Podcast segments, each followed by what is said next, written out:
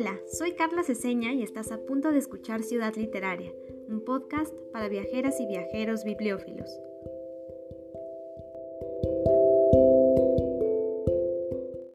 La lectura de Londres de Virginia Woolf es el vivo retrato de una época.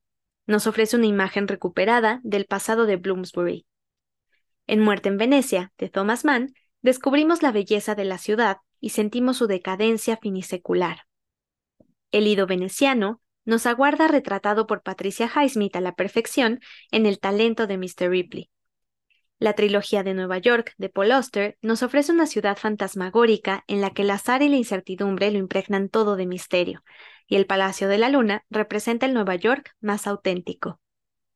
París es otra de las ciudades retratada múltiples veces en la literatura, con sus puentes, sus cafés y sus personajes del pasado. A Fernando Pessoa le debemos el carácter más literario y profundo de Lisboa. Esta ciudad que está hecha para callejear es uno de los exponentes de cómo la literatura y la vida se confunden. Esa misma sensación se puede sentir en Buenos Aires, viajando de la mano de Ernesto Sábato y de sus libros. Barcelona ya no es lo mismo desde La sombra del viento de Carlos Ruiz Zafón. Los recuerdos de las lecturas, como los recuerdos de las mejores imágenes, vertebran el eje emocional de cualquiera, y eso deja huella sentimental y cultural. La fascinación por los espacios y la geografía relacionada con escritores ha dado lugar a que muchos lectores se decidan a visitar el lugar de nacimiento o ver los sitios que inspiraron poemas, novelas. Se puede decir que la literatura es una forma de hacer turismo, un viaje objetivo por los sitios reales y un viaje sugerido por la especial mirada y el ritmo del escritor. Leer es viajar con la imaginación. Esto fue un fragmento de Turismo Literario, de Marga Magadán y Jesús Rivas, un libro publicado en 2011 que habla sobre un tema fundamental para Ciudad Literaria. Pero antes de comenzar, quiero hacerte un par de preguntas. ¿Has pensado en seguir la huella de tus escritores favoritos cuando viajas por una nueva ciudad? ¿Te has preguntado qué paisajes reales les inspiraron para crear obras de ficción? Si tu respuesta es afirmativa, probablemente seas un viajero literario. Y si ya llevas tiempo siguiendo este bonito espacio, es aún más probable que ya seas parte del turismo literario.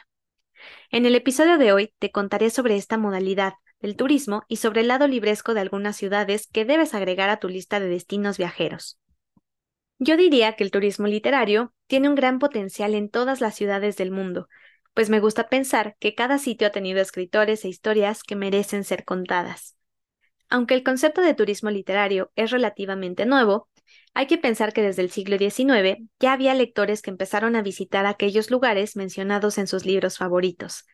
Esta idea ha evolucionado a lo que hoy se conoce como turismo literario, una rama del turismo cultural que implica visitar lugares y paisajes que tienen una conexión con obras literarias, autores o eventos librescos. Para convertirte en un viajero literario, o confirmar que ya lo eres, te cuento que dicha modalidad viajera puede manifestarse de diversas formas, desde recorridos a pie por los lugares relevantes para la vida y obra de un autor, visitas a bibliotecas o museos literarios, asistencias a festivales y eventos de literatura, o incluso la elección de destinos específicos por la influencia literaria que poseen.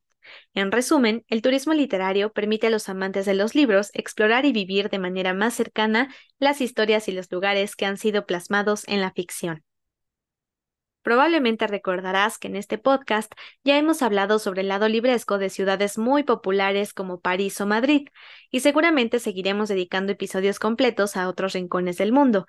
Pero mientras tanto, hoy te mencionaré a grandes rasgos algunos ejemplos que te ayudarán a entender mejor lo que significa ser un viajero bibliófilo, como a mí me gusta llamarles. Una de las ciudades que ha tenido más presencia en el mundo literario es Nueva York. Entre los escritores más icónicos de la Gran Manzana está Scott Fitzgerald, autor del Gran Gatsby, que capturó la deslumbrante y decadente vida social de la ciudad en los años 20. Hay muchas otras obras y autores que han utilizado las calles de esta urbe como telón de fondo o núcleo de múltiples historias, pero además Nueva York cuenta con bibliotecas y librerías deslumbrantes para todo amante de los libros. Un ejemplo imperdible es la Biblioteca Morgan, hogar de manuscritos históricos y primeras ediciones de obras maestras. Incluso, dicha biblioteca se ha convertido en un escenario literario inolvidable gracias a The Personal Librarian, la coleccionista, una novela escrita por Mary Benedict y Victoria Christopher Murray, quienes se inspiraron en la historia real de la irrepetible Belda Costa Green, bibliotecaria y primera directora de una de las mejores bibliotecas del mundo. Las librerías de Nueva York son otro punto a favor de la ciudad como destino literario, pues cada una de ellas esconde la historia de personas apasionadas por los libros. De hecho, en 2019 se estrenó The Booksellers, un documental dirigido por D.W. Young que explora el mundo de los libreros y coleccionistas de libros antiguos y raros en la ciudad que nunca duerme.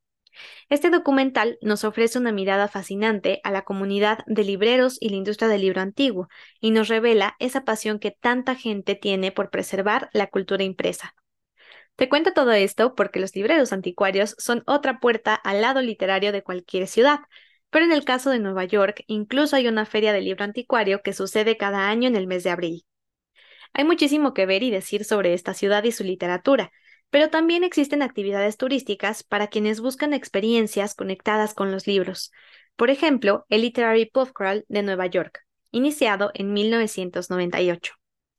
Tradicionalmente, un pub crawl es un recorrido nocturno para beber en diferentes bares o cantinas tradicionales de una ciudad, y para darle ese toque literario se le añade la lectura de historias, poemas y textos sobre la urbe y su presencia en la literatura. En el caso de Nueva York, esta actividad puede tener un costo desde 30 a 45 dólares, es decir, alrededor de 700 pesos mexicanos por persona. Algo que me parece muy curioso es que las iniciativas de turismo literario que he encontrado en diferentes partes del mundo no suelen venir por parte del gobierno o de la industria turística, sino de personas apasionadas por los libros y el lugar que habitan. Pienso, por ejemplo, en el proyecto editorial Aventuras Literarias de Mónica Vaca y Daniel Castillo, quienes estuvieron en el episodio 44 de este podcast compartiendo el maravilloso trabajo que realizan para crear mapas literarios de diversas ciudades.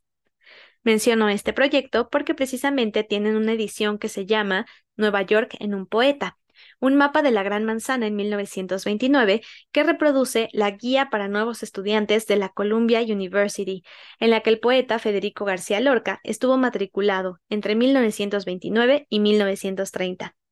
Me parece un tesoro porque en dicho mapa incluyeron más de 50 lugares que Lorca cita en los textos que escribió sobre su experiencia neoyorquina.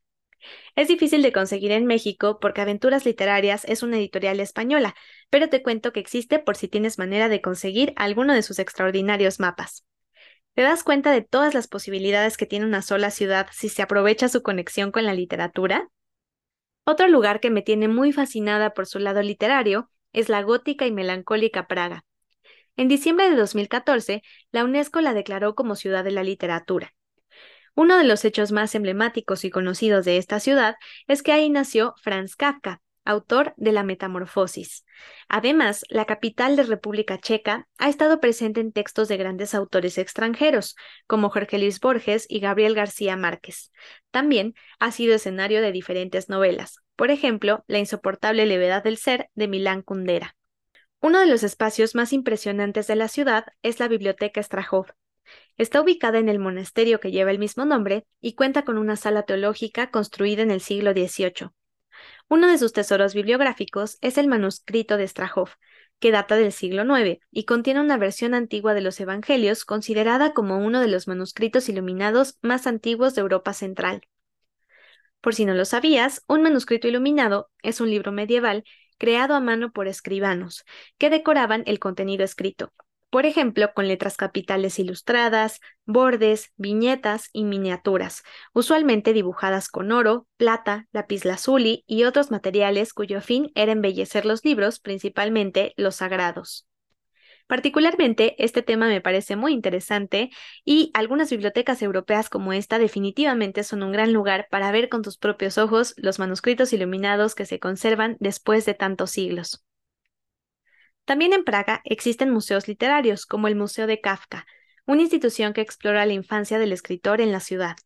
El acervo del recinto contiene cartas, dibujos y otros recuerdos de la vida del autor, así como parte de su legado literario. El Museo de la Literatura Checa también es un referente de visita por si quieres conocer la literatura del país y sus autores destacados.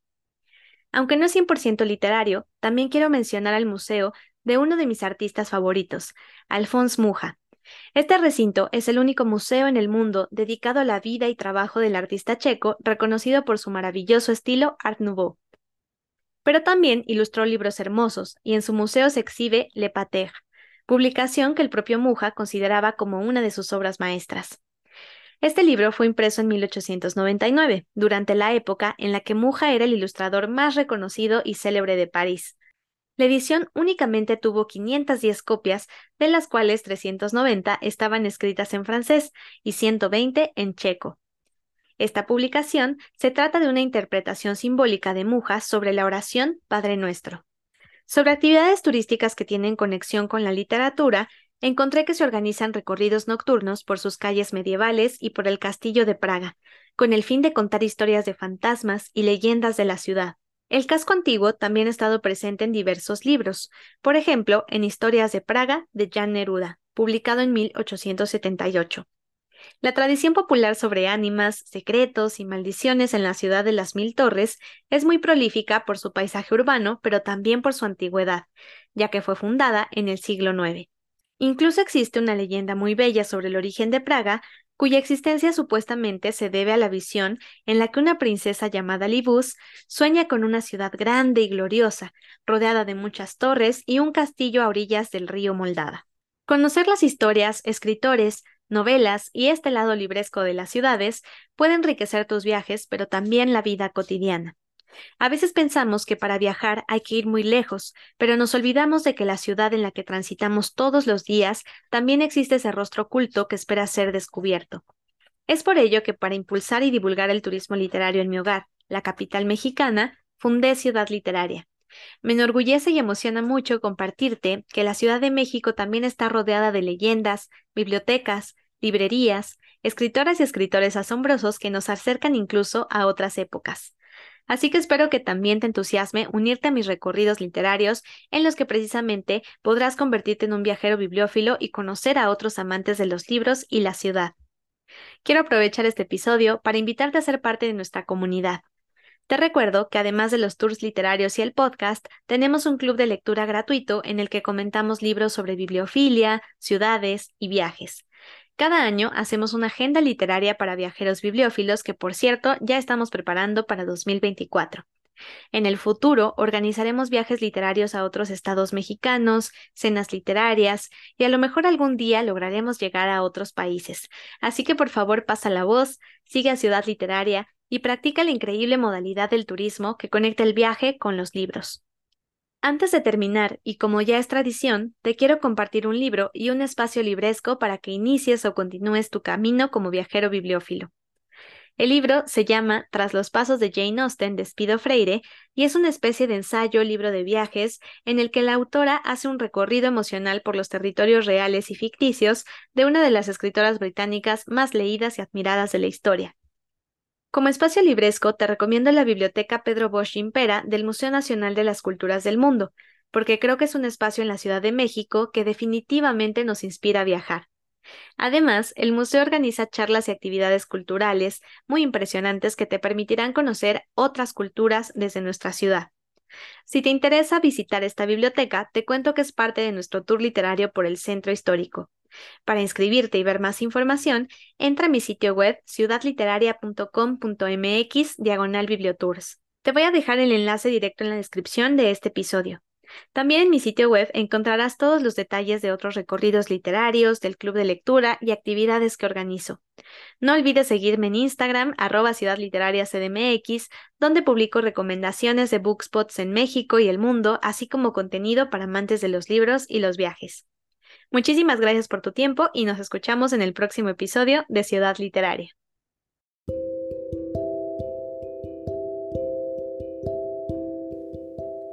Si quieres ser parte de nuestra comunidad, búscame en Facebook e Instagram como arroba Ciudad Literaria CDMX y no te pierdas nuestro próximo episodio.